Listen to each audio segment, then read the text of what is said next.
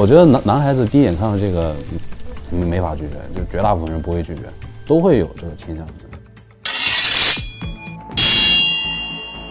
做铠甲的话，我是我是从中国铠甲入手的。欧洲铠甲的话，做起来哦要好要方便，因为他们没有失传，他们自己总结了很多书，每个细节、每个工艺要怎么打，包括历史上遗留下来的，他们都有专人做分析。像中国铠甲断代了，断代了还不是一时半会儿，断代了六百年。当时我去看到那些研究中国史料的时候，比如敦煌的壁画、造像，里面有穿铠甲的中国古代的武士。当时不知道那个甲它到底是什么样的，那个画会掉颜色嘛，啊，再说它是个平面的，你不知道它立体出来的是什么样。艺术的作品也会有失真，但是它真的很美，从审美上来讲，它真的很吸引人，所以我会想到去把它实际的打造出来，嗯，去探索这条路。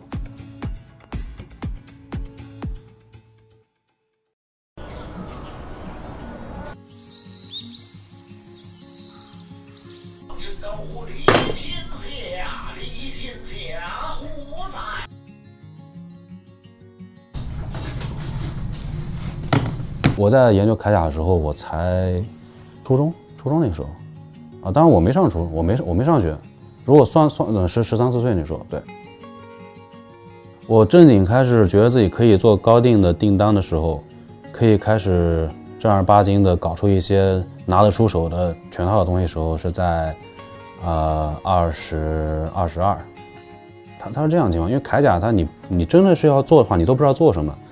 你得从史书里面一点点自己去挖，官方的研究很有限，就是国内包括包括国外对于铠甲的打造，包括整个兵器古兵器的打造，资料很有限，没有成体系的东西跟你学，没有成体系的操作流程可以照着做，你只能参考这个参考那个，自己慢慢研究。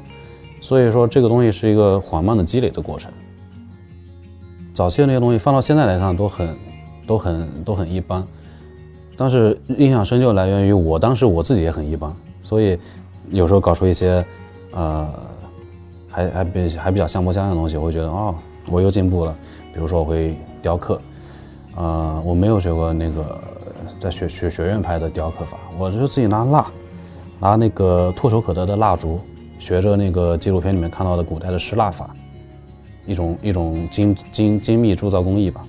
然后学学着买了一套东西回来，自己在里面搞出来一个蜡板。然后自己在里面雕，没学过，自己看看别人雕，自己就琢磨着雕，然后发现可能有一点点天赋吧，百分之七十是爱好兴趣，兴趣带来热情嘛，热情带来更多时间的投入，更多的努力，然后再加上一点点天赋，然后可以搞出一个哎像模像样的东西了。你手上的伤是怎么来的？嗯，伤是长期接触。医生跟我说不能接触各种乱七八糟的，什么化学药剂啊，什么那个染色剂啊，什么那个重金属啊。但是我做这个又不可能不接触，所以说它就时间长了就皮肤就会被灼伤。我最近的一个啊，这也是我最近的一个，就是上一套铠甲啊给我留下的印记。这个他让我一辈子记住这套铠甲。我这辈子忘不了这套甲，被被烫了一下，在淬火之前不小心碰到了我这里。下面这一套是什么？看起来还很花。哦，这是一套那个就是属于华丽风格的中国的关羽题材的一套甲，这套就是关羽甲，就是它是来自于明代那个一个宫廷画师画了一套关羽形象图，就是。目前来说是关羽这个形象，中国古人画的最好的一张画，里面穿的就是这个设计的甲。我把那个画的，按照每个细节把它复刻成了这样一套甲。为什么这个盔甲看起来特别厚重？啊，这是一个为了打全甲格斗比赛特化、加强防御力的一个型号，是非常重型的一个盔。它的这是真的需要去打架的用的。对，这个就是你戴上之后多。多大的砍击啊，干嘛的？你头不会有事儿，可能有点震。哦呦我去！哇，好重啊！首先，我是觉得这是一件很难得的事情，然后我对他也是非常的支持。我觉得在这样子的现在的一个大环境下面，你能去做自己喜欢做的事情，这是很难得的。这行现在怎么生活？能能算是能能活着，还是一个什么状态？这一行呃，算还是生存状态，对，一个探索，没没有参照物，就是维持生存的情况下，尽量以低成本去探索不同的可能。我目前经历过，呃，高定的单和量产的方式都可以，但是量产的问题在于，现在这个认知度，大众对这个的认知度不够。嗯，这种东西它是一个，它的客单价是没法压到很低的，你做的再便宜再便宜，它也得是两三千块钱才能搞得起的，所以说它没法真正的量开来。还有一个就是，如果往高定做的话，那这个。还是一个认知度的问题，就是它毕竟是一个冷门的东西出发。作为铠甲来说，呃，可能知道的人少，所以说两个方向都在探索。你你们之前有遇到过经济状况最差的时候吗？呃，有啊。大概差是我我比较作，那个有时候一次性预算没算好，但是我又为了这个东西啊，它这个品质不能低，又不能说是烂尾，所以说。不断的加预算、加投入进去，然后就导致经常那个青黄不接，有时候会出现这种情况。啊！我说我都投了这么多了，你最后这一点也没搞好，那不行，对吧？所以就继续再加大投入。啊！就导致什么？本来用在其他地方的钱被花在这儿了。啊啊啊！嗯。哎呀，那你觉得现在这个赚的钱够用吗？嗯，想一想知足常乐吧。大家好，我是四公。各位推测者们，你们有多久没有回到交界地了？然后之前一个比较啊重要的一个方向的转折是到游戏甲，从游戏中选取铠甲题材上去把它打造出来，在这些虚拟题材中探索铠甲的技术和它的各方面的一个发展，各种可能性。它的不同的点在于，历史铠甲它是死的，它是定的，你得去，不管是欧式的铠甲还是中式的铠甲，你得去探索一个历史上已经成型的东西，去挖掘它的文化，顺便。那这样的话，意味着说你要做一件已经有人做过的事情，那它就意味着说你肯定不能做的比它更好。但是进入游戏甲的话，就突然这个界限就被打破了，因为游戏里面它的原型是虚拟的，它给你构造的是一套审美。甚至是一个视觉感觉，那具体的结构要怎么设计，你要怎么达成它，你就可以自己来了，可以自由发挥了，你就可以引入现代技术了。所以做游戏甲，它一下就打开打开思路了，打开视野了。这是他们发过来的原画是吧？对，这是拉维耶的这套的原图。可以看到，它是一套依附于女生身材的一套甲，它甲是一个次要，它甲都跟着女生的身材走出了一样的曲线。包括你看这个护臂啊，它都有一个柔美的曲线在这里，这是它的特点。它的难度体现在第一点，它是女甲，它不是一个男甲，它还是一个被删减的非常多的女甲，就是可以用水墨画的讲的叫留白很多。留白多的话，那就剩下这么点东西，你怎么把它搭配的搭配出一个很好的效果呢？如果说是一一套全装的一套男甲的话，其实。你金属之间互相衔接好了，造型设计好了，它难看不了，只要身材 OK。但是女甲的话，它其实是依托于它这个人的身材来的，它每个部件都是独立的，它不会互相组成一个视觉曲线或者是连连续的造型。它说白了，你必须要准确的抓到人那个女生的身体的细节，每一个部分的尺寸就是完完全全定制。它比一般的高定还要在定制这个程度上还要在。讲究一点，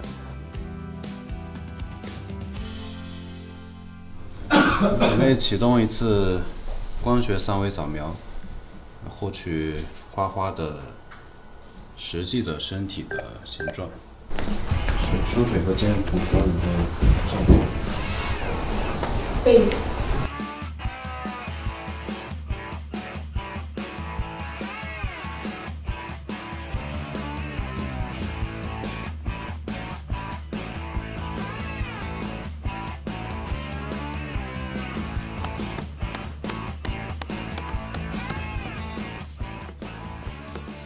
呃，在《铃铛之剑》里面这套，它有一个方案是被 pass 掉的，就是它的护臂，护臂这部分，按照原画里面它是棕色的，是跟金属部分区别开来的，所以它应该用什么材质来打造呢？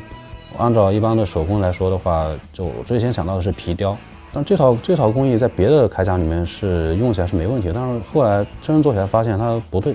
拉维耶这一套它不是一个传统意义上的铠甲的理念。就体现在它的装备是要贴在女孩子的皮肤上面，去紧紧的包裹它，来达成那种纤细的那种曲线美。那所以如果用皮雕的话，皮雕之后它会硬化，硬化之后它里面是很毛糙，甚至还有点戳人的。那如果用它皮雕工艺来做成这个曲线的话，是雕刻出来的东西是工艺质感是很不错，花纹是很不错，但是穿在神身上，他估计那个手估计到时候可能磨红、磨破皮都有可能。人是要动的嘛，他铠甲得跟着人一起动。皮雕它动不了，所以最后就推翻了。我找另外一种材料，另外一种材料就是又去从我的经验，从那个中国铠甲经验里面去找。以前有一种东西叫做啊夹柱，它是一个发展了有这这至少三千多年吧，从那个商周时期开始玩漆器开始就有。啊，讲白了就是复合材料，到现在都有，就是碳纤维。这个东西它的操作性就很大。这按照以往的经验的话，如果我把它的胶换成这种柔性的胶，把它的布用那种非常非常细、没有性，这里要引一句古文的话叫“极柔无性之纸”，就是它非常软、非常细。用这种材料配上很软的胶来一层层贴出来，把它做成一个护臂，它就可以在保持外形花纹精美的情况下，哎，穿在人手上很舒服。还加吗？其实你应该要把这个这样子给它盖上，这样就盖不上，它是动起来的。你只要它不夹肉就可以了。还好不夹，还可以。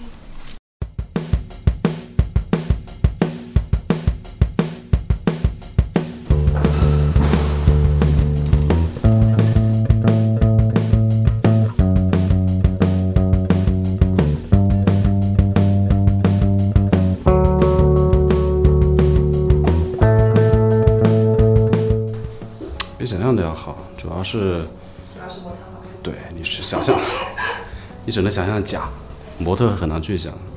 但是它的实物啊，假的实物，在一个活的人的身体上衬出来之后，它就动起来了。每个组件之间，它不是一个死的一个关系的连接，纯粹，它互相之间是会活动的。你会看到它的曲线变化，随着人的运动，而且人有一个很好的曲线来衬托它。我觉得这是我穿过的最舒服的甲。动起来比较方便。我之前穿那些 EVA 做的，就是一个是看起来假，然后动起来不太舒服。它这个我觉得我很灵活。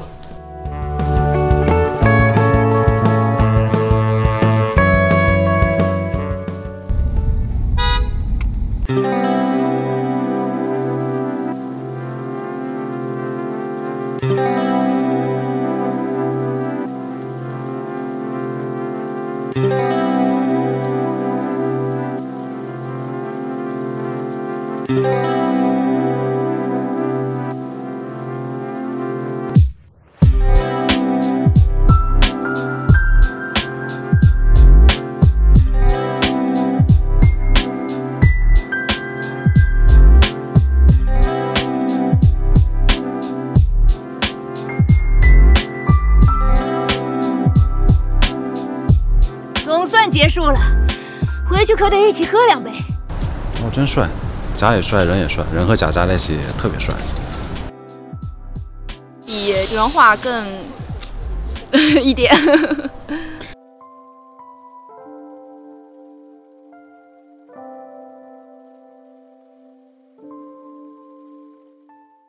游戏甲它跟国甲又不一样的一点是，它呃有更多的客户。我发现有一些以前从来没想到的客户。啊，尤其是一些老游戏，老游戏的玩家群体消费能力很强的，尤其是你，你前提是你能打造出真的说是，啊，很棒的一套能让人家圆梦的东西。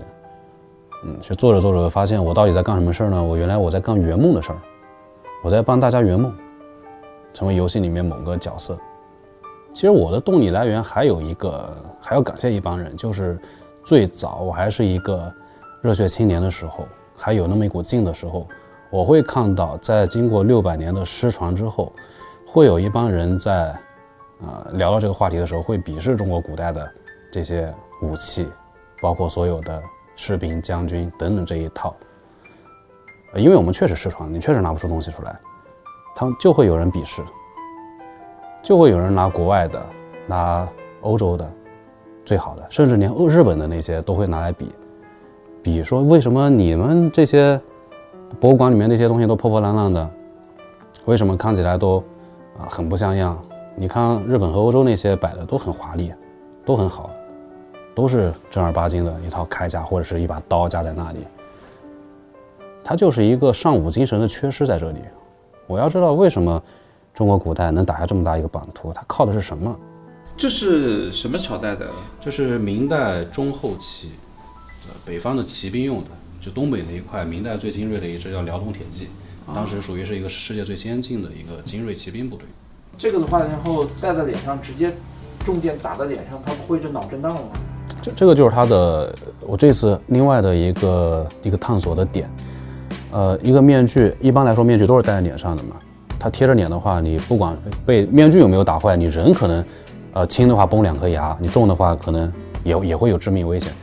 但这个面具它特点之处就是，这里有一二三四五五个孔在上面，这是和头盔盔沿的固定的孔。我在一个明代一个兵书里面看到，当时对面具的要求是，它应该用五个铜钩固定在盔沿上。他只写了要固定在盔沿上，没说为什么。但其实经过实际测试之后，就知道它固定在盔沿上的话，它和人脸之间始终有一点距离。你受到打击的时候，它是这几个固定点戴着头盔一起受力，就不会说撞到人脸。它是先掀起来一点，然后往下送进去。哦，看起来挺吓人的。我现在做的账号，我的网名叫做“四公”，这个词是秦代从兵马俑坑里面出土可以看到，它刻在哪里呢？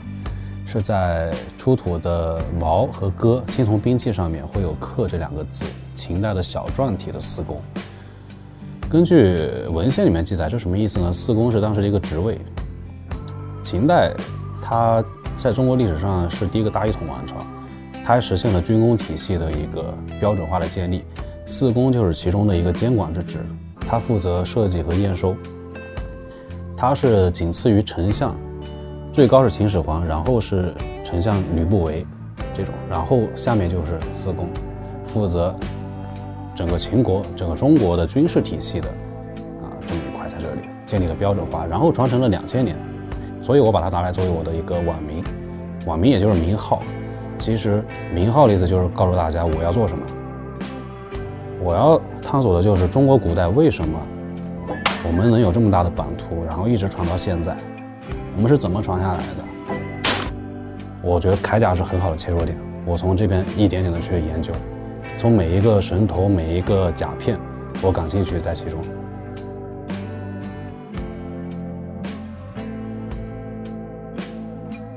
好，以上就是今天的内容了。如果你觉得我们做的还不错的话，可不可以给我们一个三连的鼓励呢？啊，如果你觉得做的有什么问题的话，也可以来加我的微信，直接来跟我讲。